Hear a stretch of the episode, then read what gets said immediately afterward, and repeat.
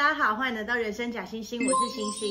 今天我们要聊的这个贵妃呢，即使在中国历史中为数众多的嫔妃里，都称得上是一个传奇。她大了皇帝整整十七岁，而且据记载，她男相，声线又出，但是依然受到皇帝的专宠。甚至在她去世之后没多久，皇帝也因为悲伤过度而跟着去世了。今天就让我们一起来聊聊这位传奇贵妃——明宪宗朱见深的一生挚爱——万贞儿、万贵妃。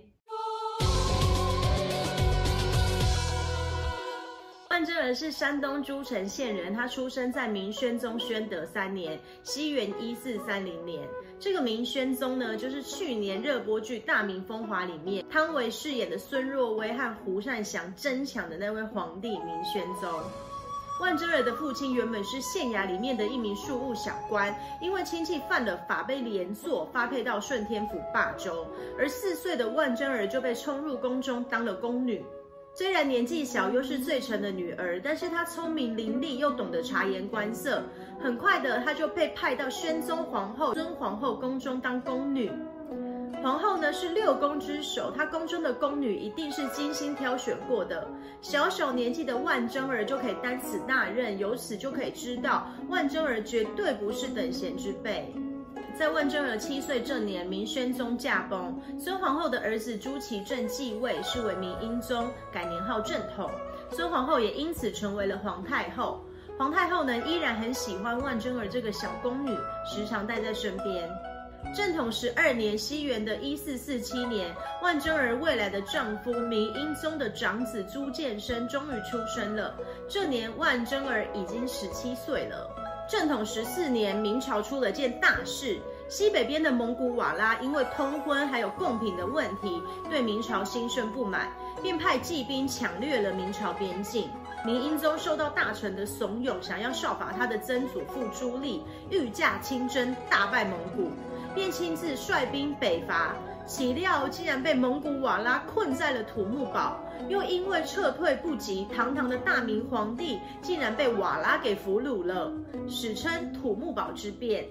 为了稳定政局以及防止蒙古瓦剌的继续进攻威胁京城，孙太后以及朝臣只好拥立了英宗的弟弟成王朱祁钰为帝，是为明代宗。英宗呢被封为太上皇，英宗两岁的儿子朱见深则被立为了太子。对历史熟悉或者是常看宫斗剧的大家，此时你应该很敏锐的察觉，太子竟然不是皇帝的亲生儿子，那这个太子位一定非常的难做。就算皇帝本身无意，也有可能有有心人想要借着除掉太子，让皇帝亲生儿子上位来讨好皇帝。宫斗出身的孙太后当然非常的清楚，于是她将她宫里最信任的宫女万贞儿派到了太子东宫，一方面服侍照顾太子朱见深，另一方面暗中的保护，如果有任何不利的消息，可以及时回报给孙太后。这一年，太子朱见深才三岁，而万贞儿即将二十岁了。不过从此刻开始，他们这一生就连在一起了。此时的瓦剌却苦恼着英宗的去留。因为明朝已经另立了新的皇帝，瓦剌就不能再用英宗去勒索明朝。在京师保卫战中，瓦剌又败给了明军，真的要将英宗杀掉，又担心明军大举进攻，瓦剌进退两难的情况下，在俘虏英宗的隔年就将他释放了。现在换明代宗烦恼了。好不容易到手的皇位，他是怎么样都不想还给哥哥英宗的。于是他将被释放回来的明英宗，还有他的后妃们，一同软禁在紫禁城外东南边的崇直宫。虽然宫殿的规模不小，但是代宗命锦衣卫严密的看守，并且还用签封死了门锁。明代宗景泰三年，朱见深的太子位被废，代宗改立了自己的儿子朱见济为太子。此时朱见深更是步步为营了。毕竟他的太子位被废，父母被软禁，自己也被严格的看守，一个不小心可能就看不到明天的太阳了。年仅五岁的朱见深，这时候身边只剩下宫女万贞儿，依然细心的照顾他，两人相依为命，小心翼翼的生活着。五年后，景泰八年，英宗趁着代宗病重，发动政变，成功复辟，改年号天顺，史称夺门之变。重登皇位的英宗也将十岁的朱见深重新封为太子。完成任务的万贞儿则被送回了孙太后的宫中。但此时已经重回太子宝座的朱见深，想要见到万贞儿一面，也不算是太难的事。随着小太子的渐渐长大，和万贞儿之间也转变为了男女之情。天顺六年，孙太后崩逝，朱见深将万贞儿要回了他的宫中。渐渐的，他的爸爸英宗也发现了两人的感情。但是自古以来便有年长的宫女教导年幼的太子，男女之间的防微之事。他们俩的关系倒也不算特别奇怪，只是两人年纪差距实在是太大。万贞儿只比明英宗小了三岁，甚至和朱见深的生母周贵妃是同年的，根本已经超越了姐弟恋，到达母子恋的程度。于是英宗便想尽快为太子选妃。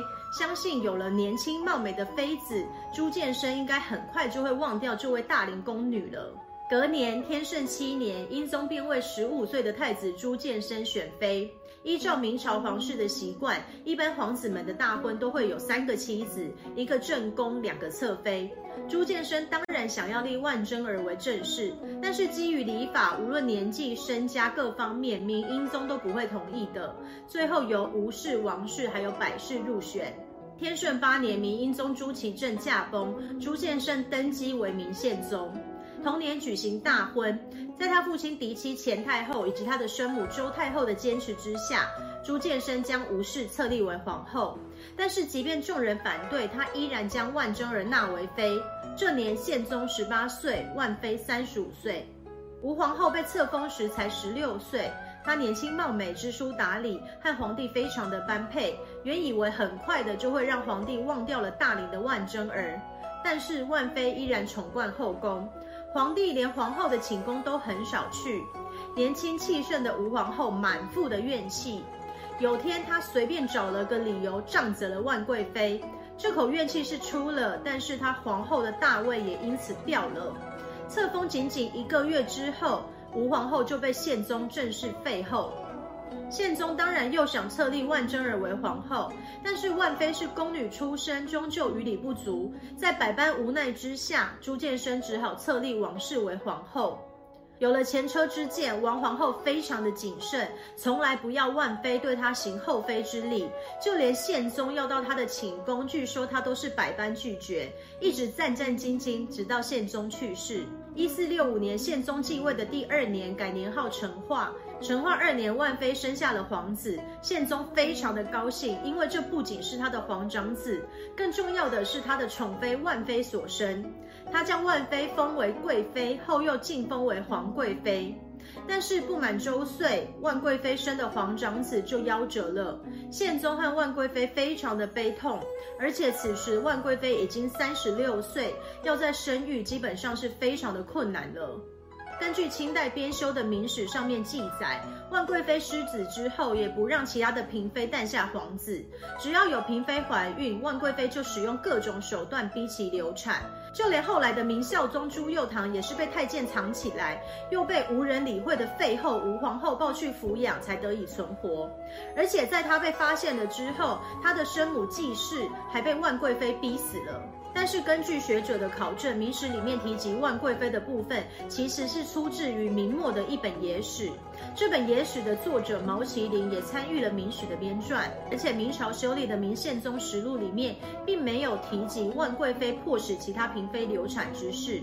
相反的，还提到明孝宗朱佑樘是万贵妃亲自抚养，他的生母季氏因为长期生病在宫外养病。万贵妃还曾恳请皇上将继室接到宫内，朱佑堂才得以见到母亲。这本《明宪宗实录》的编撰年代就是明孝宗朱佑堂在位时。如果他真的度过了躲藏的童年，母亲又被万贵妃迫害致死，想必《明宪宗实录》里面不会这样记载万贵妃的。甚至饱读诗书的清乾隆帝还亲自写了一篇文章，驳明宪宗怀孕诸妃皆遭万妃逼迫而坠胎，来驳斥明史。就实际上的角度来看，朱佑樘出生的前一年，百贤妃就已经生下了皇二子朱佑吉，只不过活到三岁时不幸夭折。另外，宪宗的生母周太后活得比万贵妃还有宪宗都还要久，在宫中位高权重，而且打从心底的不喜欢万贞儿。倘若真的发生万贵妃残害皇室这样动摇国本的大事，就算明宪宗不管，周太后也不可能坐视不管的。再加上明史中的记载，很多时间线和事实都不符，内容的可信度确实有待商榷。不过，宪宗专宠万贵妃是无可争论的事实。一直到一四七六年成化十二年，皇世子的诞生之后，宪宗的子嗣才渐渐多了起来。也有可能是因为这样，才有传言是万贵妃残害皇嗣。但是依照宪宗宠爱万贵妃的程度，再加上他屡屡想立万贵妃为皇后，更大的可能性是宪宗想要万贞儿再度诞下皇子之后，母凭子贵上大位。不过一直到一四七六年，万贞儿都没有再诞下皇子。这年万贞儿已经四十六岁了，也许是更年期到了，宪宗才不得不放弃。为了繁衍皇室，他只好开始宠幸其他的嫔妃，皇子才渐渐多了起来。一四八七年，成化二十三年的春天，五十九岁的万贵妃去世，宪宗悲痛欲绝，因而患病。他说道：“万事常去矣，我亦将去矣。”最终，他于同年的八月驾崩，享年三十九岁。毋庸置疑的，宪宗这一辈子都深爱着万贞儿。有人说他是恋母情结，更有人说他是被万贞儿彻底的控制了。但是在他屡屡要立万贞儿为后时，和万贞儿同岁，他的生母周太后曾经问过他：“她到底哪里漂亮？你这么宠爱她？”宪宗的回答是：“虽然她长得不漂亮，但是总给我很安心的感觉。也许从小在不安环境长大的宪宗，此生最需要的只不过是一份真挚踏实的安全感。小的时候，万贞儿全力保护他；长大了之后，他也尽力的守护他的万贞儿。”传奇的贵妃万贞儿的故事就到这里结束了。如果你觉得今天的内容还不错，别忘了订阅人生假惺惺。我们下次再见，拜拜。